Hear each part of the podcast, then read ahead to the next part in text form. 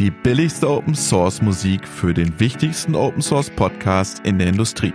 Willkommen bei Open Source in der Industrie mit Julian Feinauer und Robert Weber.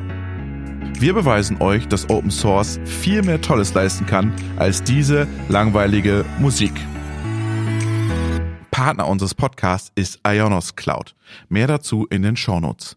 Und wir sagen Danke. Hallo, liebe Zuhörerinnen und Zuhörer. Willkommen zu einer neuen Folge des Podcastes Open Source in der Industrie. Mein Name ist Robert Weber und eigentlich moderiere ich jetzt immer zum Dr. Julian Feinauer rüber. Aber heute ist alles anderes. Wir haben ein neues Setting. Ähm, ich bin gerade in den Niederlanden und drehe für Danfoss ein paar Sachen. Und der Julian ist in Berlin auf der Voss Backstage und hat den Dr. Wolfgang Gehring vor das Mikrofon bekommen und die beiden sprechen über das Daimler Manifesto Open Source. Viel Vergnügen beim Zuhören. Bis zum nächsten Mal und dann auch wieder im direkten Dialog zwischen Julian und mir.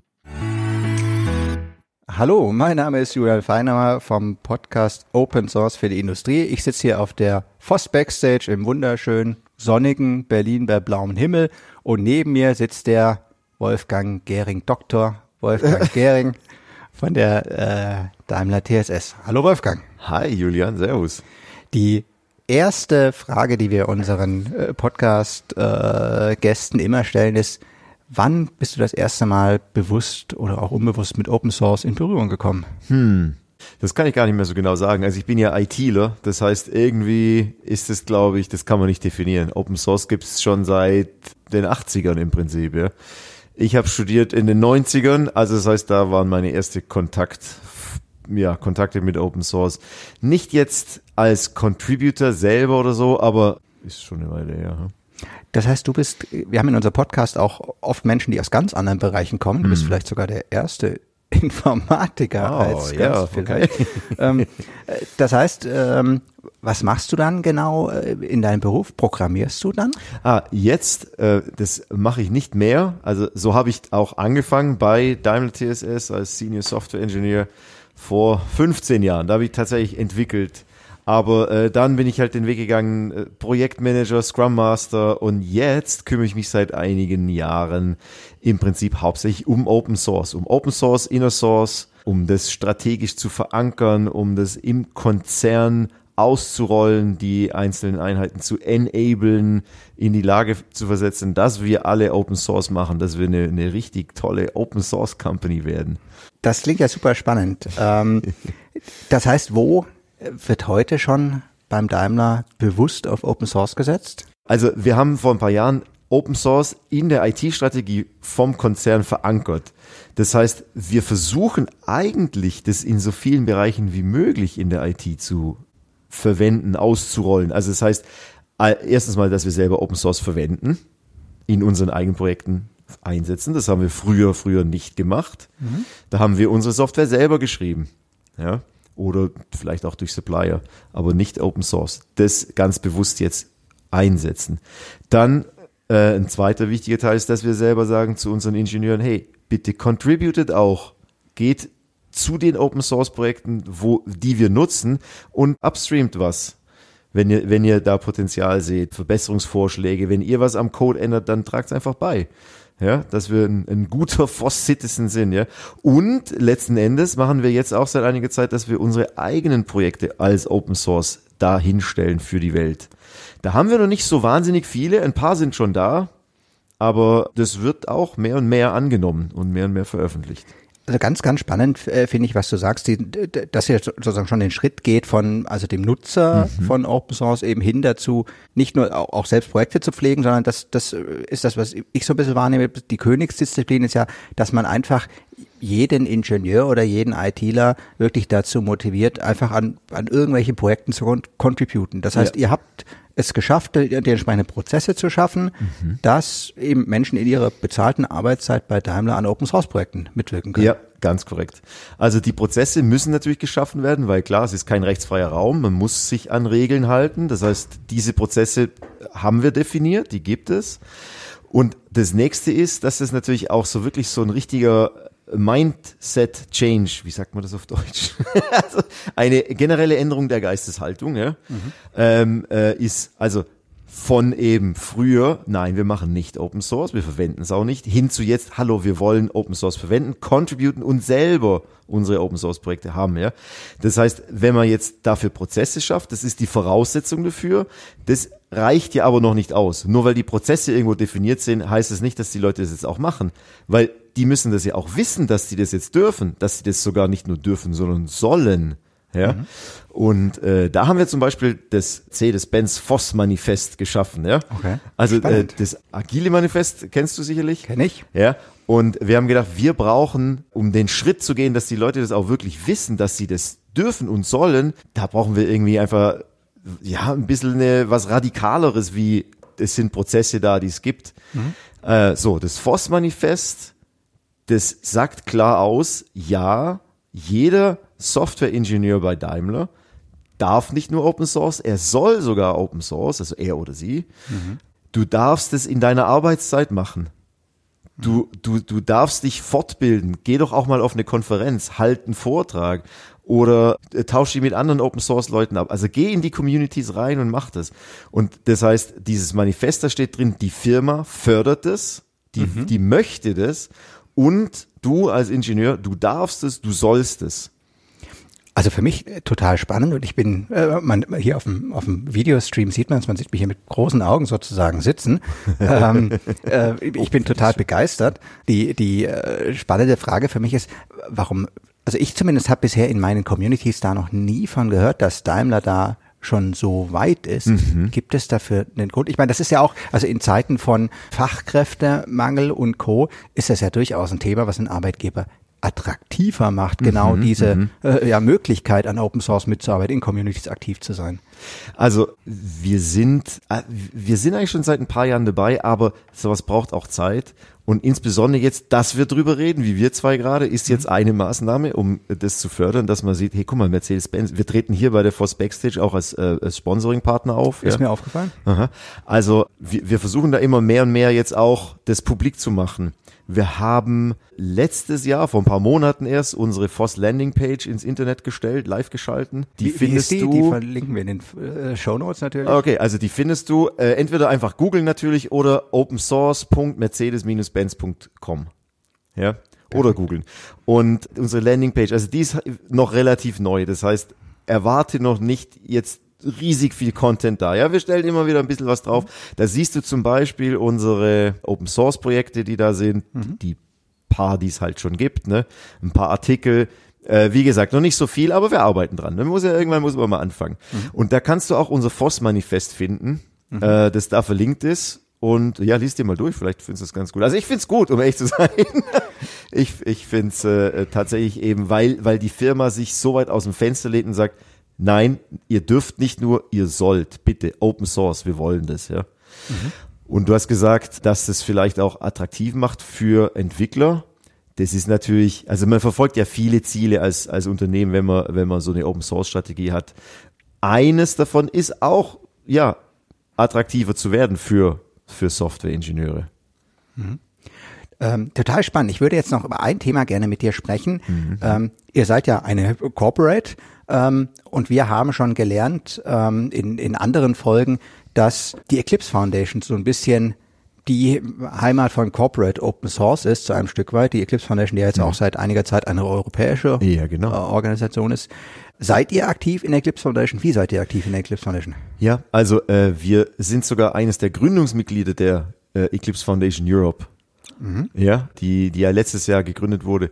Also wir, da, da steht ja jetzt nicht Mercedes-Benz, sondern da steht eben Daimler TSS. Das ist die, die 100% IT-Tochter, äh, bei der ich auch äh, angestellt bin. Mhm.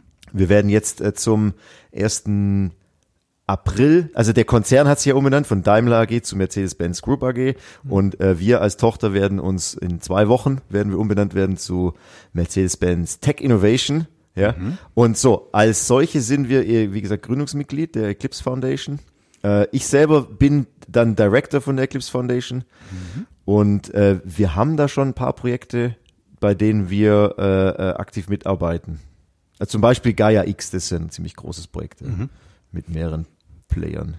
Spannend. Jetzt vielleicht einmal noch mit, mit Blick auf die Konferenz, auf der wir hier sitzen, die FOSS Backstage, mhm. muss man vielleicht kurz zur Erklärung sagen, ist keine Tech-Konferenz im eigentlichen Sinne. Wir reden hier wenig über Inhalte sozusagen, was die Projekte können und was nicht. Da gab es, glaube ich, bisher noch gar keinen Talk darüber, sondern wir sprechen viel mehr darüber, was es denn braucht, damit Communities entstehen, wann Open Source Projekte vielleicht funktionieren und vielleicht auch nicht. Was ist für dich oder auch für, für euch allgemein als jetzt äh, Daimler-TSS äh, spannend? Was wollt ihr lernen? Was willst du verstehen? Auf der Konferenz meinst du? Ja, auf der Konferenz. Äh, naja, also erstens mal der Austausch mit, mit den Leuten ist einfach super toll und wichtig es, es ist fantastisch, mal Leute in echt wieder zu sehen, übrigens, ja. also in 3D und Farbe, ja. Ja, stimmt, ja. Äh, gut, Farbe hatten wir vorher auch, aber 3D jedenfalls finde ich ganz hervorragend. Und ich merke jetzt bei der Konferenz hier, dass dass das einfach auch extrem gefehlt hat, der, der persönliche Austausch. Weil es ist schön, über Videokonferenz kennen wir jetzt alle, aber es geht nichts über, über einen echten von Mensch zu Mensch Austausch. Ja. Also das ist ganz wichtig, verknüpfen. Dann, man sieht einfach, was machen denn die anderen Unternehmen? Also hat gerade ein Kollege von DB Systel gesprochen, das war ganz fantastisch über die fünf Stufen äh, einer, eines Unternehmens zu Open Source. Also finde ich, finde ich einfach ganz hervorragend zu sehen, was machen denn die anderen so. Und dann, du bist übrigens nicht der Erste, der gesagt hat, ah, Mercedes ist auch aktiv in Open Source. Kosmos. Das wussten wir ja gar nicht. Ja, guck, man kann sie auch selber präsentieren, das ist ja auch toll, ne? Mhm. Und dann mhm. vielleicht als letzte Frage. Ich habe gesehen äh, im Programm, du hältst nachher noch einen Vortrag. Mhm, mhm. Worüber wirst du sprechen? Ich werde über Open Source Sponsoring sprechen. Ja, das heißt, äh, es ist ja, es gibt viele Open Source Projekte, die wir seit Jahren nutzen, die wir umsonst nutzen. Dann gibt's ab und zu mal, taucht was auf wie Log4Shell äh, letztes Jahr als Fehler und dann kommt dann wieder raus, oh, das sind irgendwie zwei oder drei Maintainer, die, die so ein Projekt äh, einfach tragen. Und die werden dafür in der Regel nicht bezahlt oder ganz schlecht bezahlt. Und vielleicht ist es eine gute Idee, denen auch finanziell mal ein bisschen unter die Arme zu greifen. Einerseits, um Danke zu sagen und andererseits, um die zu unterstützen, dass die Software, auf die wir uns täglich verlassen, die wir brauchen, dass wir die auch äh, auf eine Basis stellen, äh, dass es nicht einfach von heute auf morgen explodiert, ja, sondern dass da einfach auch eine, eine Zuverlässigkeit da ist und dass die Leute ein bisschen entlastet werden, ja. Also ganz, ganz spannendes Thema. Wir hatten äh, selbst einmal eine Sonderfolge sozusagen äh, dazu unter dem Thema Ehrenamtspauschale mhm. für Open Source mhm. mit genau dieser mhm. Fragestellung, wer, wer müsste denn vielleicht eigentlich bezahlen? Ist Open Source wirklich noch Open Source, wenn Leute Geld dafür wollen? Ne? Da gibt es ja auch Leute in der Community, die sagen, aber das hätten sie ja vorher auch wissen können, mhm. dass sie dafür kein Geld bekommen. Wie, sie, wie, sie da, wie sehen deine Gedanken dazu aus oder wie sehen auch eure Gedanken vielleicht als äh, Daimler aus? Kannst du da was dazu sagen? Quasi Sponsoring für Open Source. Ach so, also wir wir sind da jetzt seit einiger Zeit aktiv in diesem Sponsoring. Also mhm. das äh, stelle ich nachher auch vor. Ähm, also sag mal, Mitglieder, Mitgliedschaft in Foundations ist ja auch eine Art der Förderung von Open Source. Die wir sind Mitglied bei der Eclipse Foundation, auch Linux Foundation, Hyperledger, äh, Cloud Native mhm. Computing Foundation, ja. Das ist eine Art des Sponsoring. Und wir gehen jetzt eben auch immer mehr ganz konkret in das Sponsoring von einzelnen Projekten. Also die wir, denen überweisen wir monatlich einen gewissen Betrag und sagen, hey, danke für eure tolle Arbeit. Wir verwenden eure Libraries. Wir freuen uns darüber, wir sind dankbar. Bitte macht weiter so mit der guten Arbeit hier bekommt ihr monatlich so und so viel Geld, ja. Das ist ja super spannend. Das heißt, mhm. wie, wie läuft das dann ab? Kommen die Projekte auf euch zu oder sucht ihr die aus, geht auf die zu? Weil es, es ist ja, also in Zeiten von GitHub, äh, NPM und Co. Mhm. ist es ja nicht so, dass das irgendwie überhaupt klar ist, wer denn hinter so einem Projekt steht. Das ist mhm. vielleicht some random guy in Nebraska. Ne? Ja. Da gibt's diesen, äh, diesen XKCD-Comic. Den zeige ich nachher auch nochmal, nur ja, falls ihn noch jemand nicht gesehen hat. Genau, wir haben auch verlinkt in den Shownotes natürlich. ähm, ja, wie, wie, wie funktioniert das? Wie kommt ihr an die Leute? Ah, wie kommen wir, also, bis jetzt kam noch niemand von den Projekten auf uns zu, hier könnt ihr uns mal bitte sponsoren. Ich glaube, das machen das wir auch nicht. Das wird sich vielleicht jetzt ändern. Ja, okay, aha, gut, wer weiß, ja, wer weiß.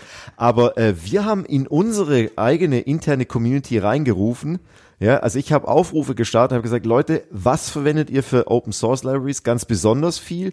Welche braucht ihr? Wovon hängen wir ab? Wo seht ihr Sponsoring sinnvoll? Und da kam einfach Feedback von den Leuten, die haben gesagt, das Projekt, das Projekt mit so viel Geld, hier, das ist toll, das mhm. verwenden wir ganz viel und so weiter. Ein paar haben wir dann noch selber von unserem äh, FOSS Center of Competence ausgesucht, aber die meisten kamen tatsächlich aus der Community und die haben wir ausgewählt und die bekommen jetzt Geld von uns. Super spannend. Also das ist ein mhm. Thema, da könnten wir vielleicht nochmal eine ganze Folge Ja, sehr drüber, gerne. Nee, das, ist, ich, das ist echt gut. Also und die, und die Developer, die sind echt dankbar. Also die, und da geht's sogar mehr um die, die Anerkennung für ihre Arbeit. Also ich bekomme Feedback, die sagen, wow, vielen Dank, wir sind so stolz, dass ihr auf uns aufmerksam geworden seid und dass ihr uns sponsort. Das ist echt, das bedeutet uns sehr viel. Und das geht denen noch nicht mal um das Geld, das sie bekommen. Natürlich ist das auch wichtig, ja. Ja. Äh, niemand kann von Luft leben, aber die Anerkennung ist irgendwie auch ganz äh, toll, glaube ich. Also das, du siehst mich total begeistert, das zu hören. ähm, ich finde das total schön. Wir hatten, wir hatten ja äh, Ende letzten Jahres war es, oder nee, Anfang diesen Jahres hatten wir ja die große Kontroverse nach dem Faker.js Vorfall. Dann gab es noch vom Christopher Dutz äh, diesen Aufruf, dass er im PCVX-Projekt jetzt ein wenig kürzer treten will, weil Mhm. er meistens noch nicht mal ein Bitte und Danke bekommt, sondern nur, na, was ist, warum gibt es das Feature nicht äh, oder wie sieht das aus? Mhm. Ja. Ähm, und äh, auch das Thema Anerkennung, da kann ich auch ein bisschen aus dem Nähkästchen plaudern. Oftmals, wenn man jetzt gemerkt hat, da ist eine Corporate, äh, die verwendet das eigene Projekt und man sagt, Mensch, könnten wir vielleicht euer Logo auf die äh, User-Seite stellen? Da hieß es nur nein und wie, wie, ja, wie, wie könnt ihr, also sinngemäß, wie könnt ihr das nur wagen? Ne? Dann kommen ganz schnell die Communications-Abteilung, sagen die, wie, wie oder was. Ne? Und, und deswegen ist es natürlich äh, äh, sozusagen ein extremer Schritt, wenn man sozusagen höchst offiziell äh, auf die Leute zugeht und sagt, äh, äh, danke, wir finden das Ja. gut, was ihr tut. Und äh, würde ich auch so einschätzen, natürlich ist das Geld irgendwie auch schön, weil es das Geld ermöglicht, einem einfach Zeit reinzustecken, aber es ist sicherlich noch ein größerer Effekt, einfach zu sehen, wow, irgendwie meine Arbeit wird wahrgenommen. Ja, ganz genau. Also äh, da kann man auch schon sagen, stellvertretend für die Community, das ist ein tolles Modell und da kann man ja nur hoffen, dass sich das irgendwie weiterentwickeln wird und andere Corporates das auch tun. Weißt du da was? Gibt es, wird das, ist das Modell, das sich entwickeln wird? Ich vermute es. Ich kann es dir nicht hundertprozentig sagen natürlich, aber mein Ziel ist es auch darüber, zu, also tue Gutes und rede darüber, weil ich möchte gerne andere äh, Firmen dazu anstiften, das auch zu tun, weil wenn wir einem Projekt ein bisschen Geld geben, ja, dann wir können ja nicht alle Projekte irgendwie jetzt Vollzeit finanzieren und so, ja. Das geht nur, wenn andere das auch machen. Und da, da, deswegen hoffe ich, dass andere dann auch auf die Idee kommen und sagen, oh, okay, das ist eine gute Idee, das machen wir. Vielleicht mal in die Zukunft geblickt. Wie, wie könnte sowas aussehen, wenn das jetzt äh, ein Modell ist, das Schule macht? Gibt es dann irgendwann die GEMA für Open Source? Wow, das ist eine gute Frage. Ich habe keine Ahnung. Ja, who knows? Wow. Ich hoffe nicht oder doch? Ich weiß es nicht.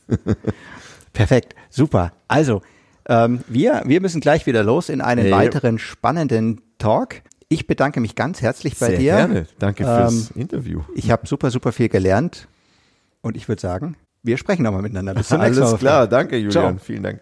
Ciao.